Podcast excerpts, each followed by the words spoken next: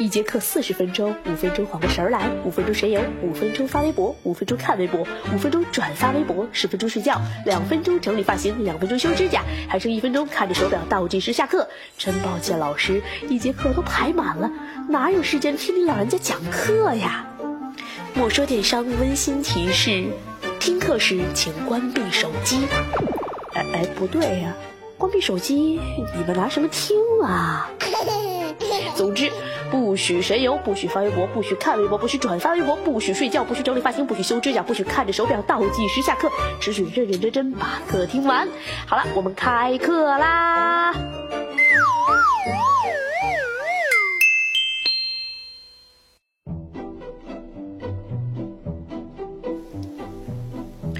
嗨，手机旁亲爱的小伙伴们，大家晚上好，我是莫爷。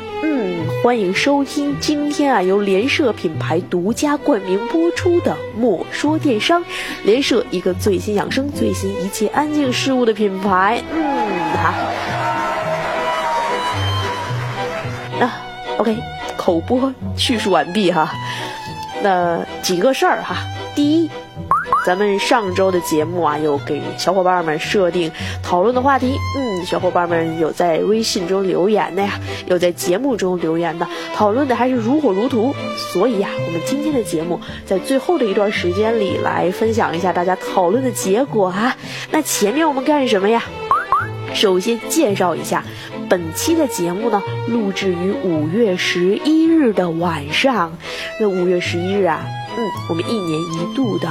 母亲节，那今天莫爷也有跟妈妈、爸爸一起吃饭去哈，带着妈妈去散一散心哈。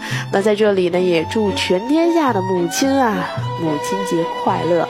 嗯，对，当然还有很多儿媳妇哈，也要祝他们的婆婆啊，妈妈跟婆婆母亲节啊快乐。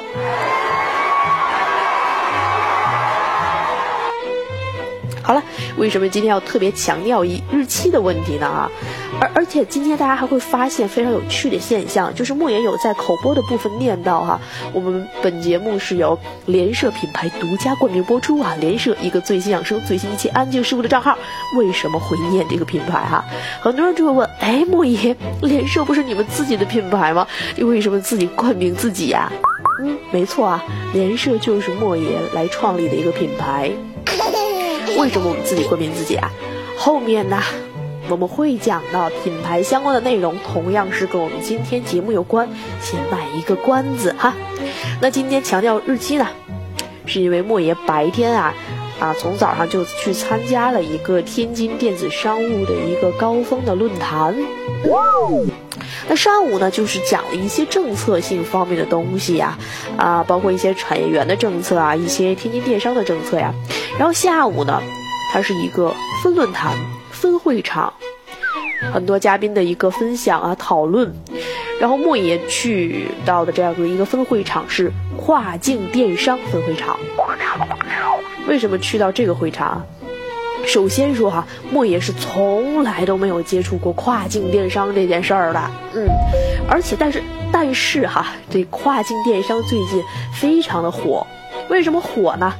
连咱们主席啊，习大大都亲自去过问了这一个地方的跨境电商的发展状况，可见啊，这跨境电商现在有多火，主席都亲自关心了，对吧？嗯，什么今天会有今天的节目？因为莫爷有听到这个跨境电商的时候啊，哎，听到一位嘉宾的分享，突然间，嗯，特别有触动。为什么触动啊？说这位嘉宾跟莫爷的这思想啊高度一致的话，那可能是有点高攀人家了哈。毕竟人家是分享嘉宾嘛，能够站在台上面啊，这就跟那说相声的一样。人家是站在桌子外边的，哎，是逗哏的，哎，莫爷这一站在桌子里边的，就别说跟人家思维高度一致的，只能说突然间产生了某种共鸣。一会儿啊，莫爷也会把他的观点去分析一下。首先先介绍一下背景哈，跨境电商，哎，也是这一到两年才有的这样一个词汇。那这倒退几年。它叫什么呢？哎，叫外贸电商。哎，我们都知道中国啊有很多的工厂是为国外的一些品牌来做 OEM 加工的。那这几年发生什么事儿了？国外出现经济危机了呀！哎，很多工厂订单都接不到了，哎，就面临快快倒了呀，它是生存不下去了，对吧？哎，有一些外贸工厂呢，它就转成了内销。哎，另外一些外贸工厂呢，它它怎么解决？寻求突破，它只能是把原来很大的订单，哎，慢慢压缩，去接一些外贸的小订单。哎，它就构成了这个外贸电商，就是早期的一个雏形，嗯，对吧？哎，首先先给大家讲一小故事哈。这故事是什么呢？哈？大家应该都知道慈溪这个地方吧？嗯，有很多小家电的这样一些工厂，对吧？我们时间回到十年以前哈，慈溪它最厉害的是什么？外资跟外贸两条啊，这样两辆马车可以为齐，可以就称为齐头并进，还一路高歌，对吧？当时啊，是什么时代？二零零四年，对吧？那淘宝网刚刚成立不久呀，还是一很小的公司啦。那阿里巴巴呢？那是小额批发呀，对吧？整个电商可以说在中国是刚刚起步。哎，大部分人都不太看好马云那个时代。哎，那个时代确实淘宝涌现了第一批的商家呀，而且现在都混得很不错啊。同样在慈溪这个地点啊。大家要不要做电商，也是全凭自己的感觉。那那那阵儿都谈不上商业嗅觉，真谈不上。他就对电商感兴趣，OK，我就来做，更别说外贸电商了。哎，那到了两千零八年，出现什么了？全球的金融危机呀，对吧？而中国所有的外贸企业瞬间就进入了寒冬。那当然也有生存的好的，但是大家你们想一个问题啊，反正莫言是不太了解外贸啊，但是这个东西是可以推论的呀。比如说中国原来，你比如在这某一个小地方，啊有二十个工厂是做小家电的，哎，二十个工厂都活得还不错，哎，后来金融危机了，全球哦国外都买不起小家电了，那这个时候怎么怎么办？订单会缩小，然后呢？那我是我已经金融危机了，我们国家，我从你这采购一定会把产品的生产成本压缩，对吧？而哪家工厂给我便宜，我当然就去哪家工厂来进行采购了。那便宜呢，那就意味着有可能赔钱了，赔掉了，对吧？那这种情况怎么办？那外贸工厂啊，当然都生存的很艰难啊，大家想对不对？所以说。从那阵儿开始，就兵分两路了。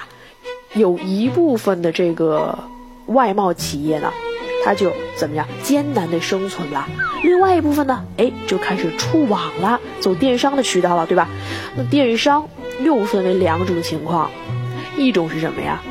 转成内销。哎，我卖给国内的人，我相信现在我们在线上做爆款的一些商家，同样有一些是外贸企业转型过来的。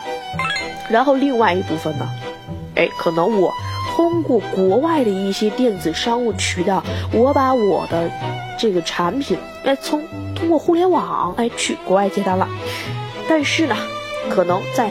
早期的时候，我们做内销转型还是比较容易的。然后我们外贸这块儿把它放到全球化运营，因因为平台的限制，因为咱们国家这个清关啊、关税呀、运输这方面的限制，可能还会有很多的限制。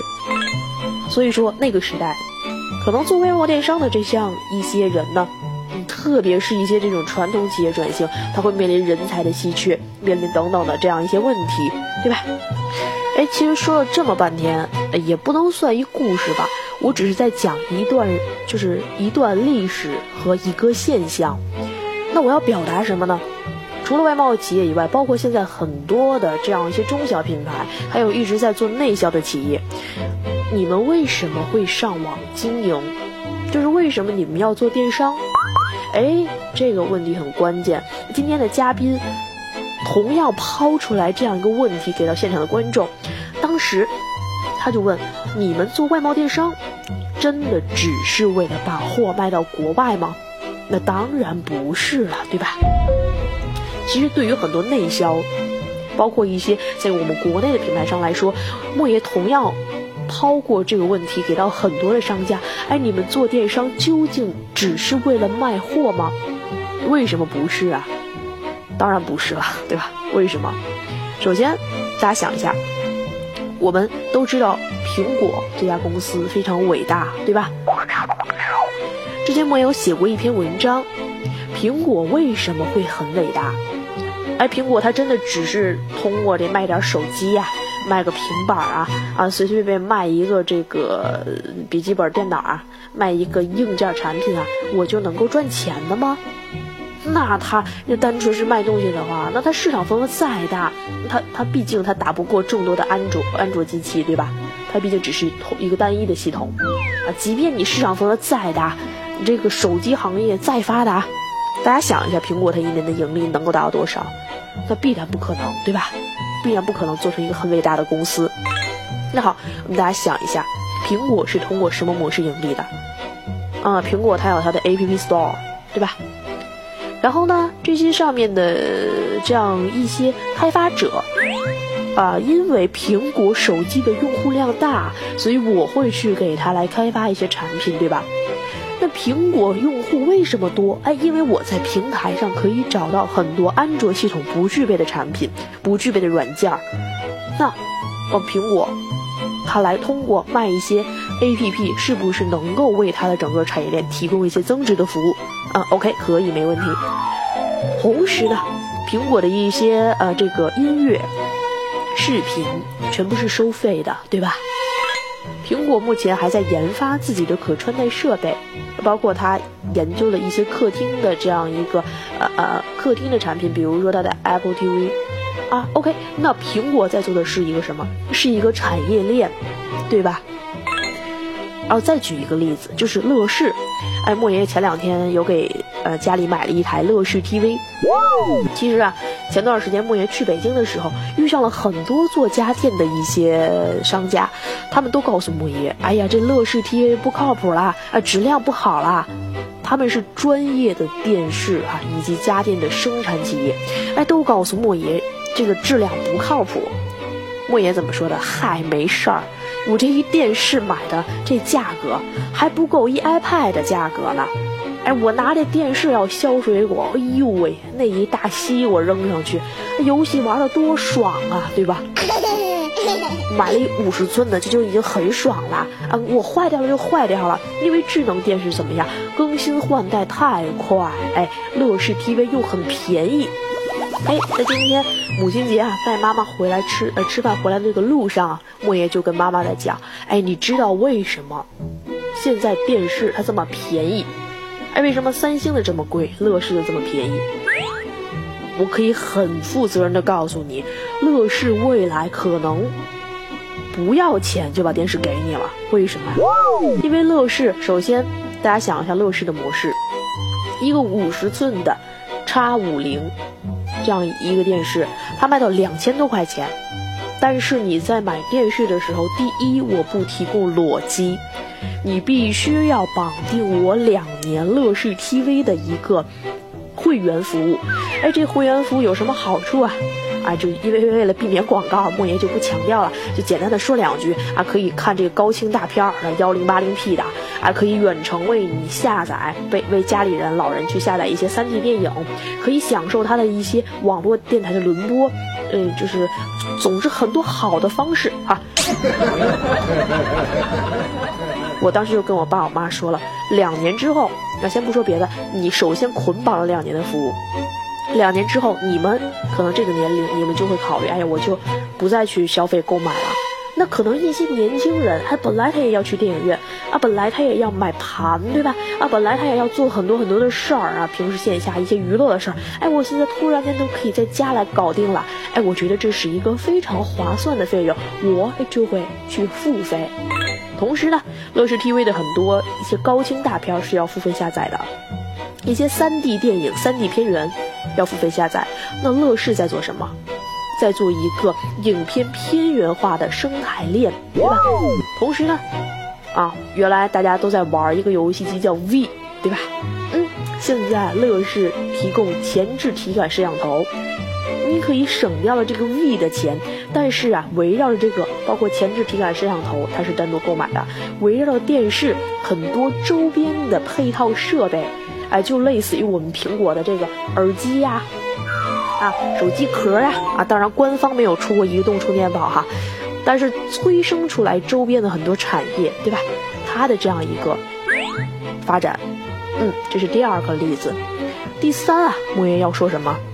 最近特火的一个品牌叫特斯拉，哎，特斯拉引进中国，大家有没有发现它打的一个卖点是什么？这是一款在中国和美国同样价位的车。我们知道这是一个非常大胆的尝试，因为我们在中国跟美国是一个价格，我们要让中国人享受平等的价格。哎，首先这个卖点是不是唤起了我们国人的意识？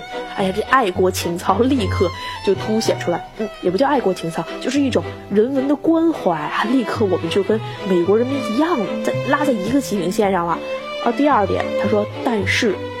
我们为什么会贵一点点哈？因为我们只加了从美国运到中国的运费，只加了中国进口清关的关税，我们都没有包含我们要在中国建所有的充电基站的这样一个费用。哎，大家会觉得，哎，运费我可以接受。他给你列了一个单子，美国运到中国运费大概是三万多块钱，哎，有十几万是关税的价格。这会让很多消费者明确的知道，哦，原来这个是我们国国内的一个税收政策，跟人家品牌商没有关系。哎，那大家会想一下，特斯拉，它很多人会预测特斯拉会是未来非常伟大的一个企业。为什么？它的汽车七十万、七十多万的一个裸车啊，报的这样一个价格。大家会发现它的车感体验已经能够达到两三百万车的这样一个级别，它同样是不靠汽车这个产品赚钱的，那它靠什么？首先，它的就是汽车内部的一个智能配备，嗯，它会是一个非常，呃，后续就跟苹果这样一个 App A P P Store 是一样的，对吧？它会催生出一些产业。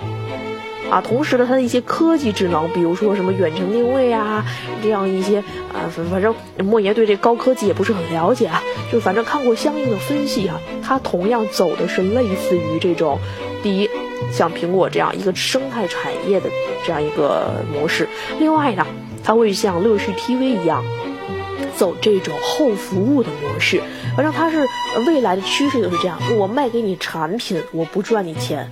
我后续给你提供的增值服务，以及我的配套周边，还有我整个生态系统，我是赚大钱的，而且是后续非常长线的一个收入。嗯，这就是未来的一个趋势。哎，那说了这么半天哈，跟我们外贸电商有什么关系啊？很多人问，你们把东西卖到国外，大家记住，一定不是靠产品。来赚钱，很多人问，那我们靠什么呀？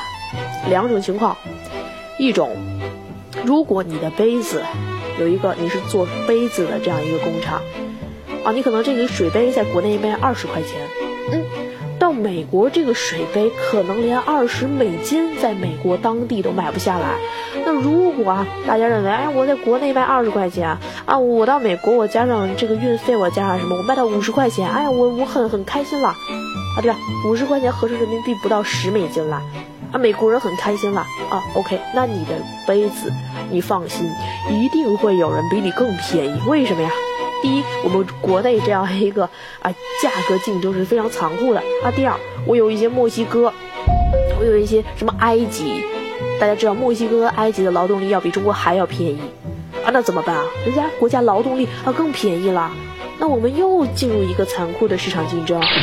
那于是呢，如果我们把二十块钱的这样一个杯子啊到美国，我们卖到二十美金，我让你在美国当地买到同样二十美金的这样一个杯子，想呃能够给你更提供更好的增值服务的时候，哎，大家想一下，美国这样一个这么关心所谓的这种人权啊、自由啊以及服务成本非常高的这样一个地段啊，如果我为你提供这样一个产品，大家会想会怎么样？或者是说什么呀？围绕着我的玻璃杯啊，我衍生出来一系列配套的产品，比如说我的杯子哈，打造的这种智能概念我可以衡量一杯水的温度，啊，不就加一个芯片嘛，对吧？这个温度干什么？呃，作用大了啊。第一，我们冲很多饮品的时候，比如说胶原蛋白啊，比如说我们一些蛋白类的饮品，还有类似于酵素发酵类的产品，它是有很严格的温度控制的，好吧？对吧？嗯，那这个时候。如果我加了一个小小的芯片，包括给宝宝冲奶粉，我可以让它呃非常精确的控制温度，哎，这个就是它的价值。我你需要我配套的周边，哎，我这一芯片单独，我比如说二十美金，嗯，你的衍生服务就出来了，对吧？嗯，又或者说什么了？我这个杯子，大家知道，我如果是玻璃杯的话，它可能会容易碎。嗯那我好，我能不能给我杯子投一个很小的保险，就类似于我们退货运费保险一样？如果你在，你你多交一美金，如果你碎了哈，我给你免费寄一个新的。哦，大家会，它当然是有一个概率的，你的破损率，你会大概算出来你这样一个额外的收益。哎，其实它是一个不小的收益啊，就是跟特斯拉一样，我我告诉你，在这里面，我为你提供的服务是保修几年啊，我什么后续服务啊，大家会考虑电池的这样一个问题。特斯拉的电池保八年是哦，对，八年内免费给你更换电瓶，哎，完全免除你的后顾之忧啊，对吧？而这个时候你的品牌就发展起来了啊，这是要谈的第一点，就是关于你为什么要通过线上来做，当然不是卖货，这就是要大家要记住的关键点，嗯。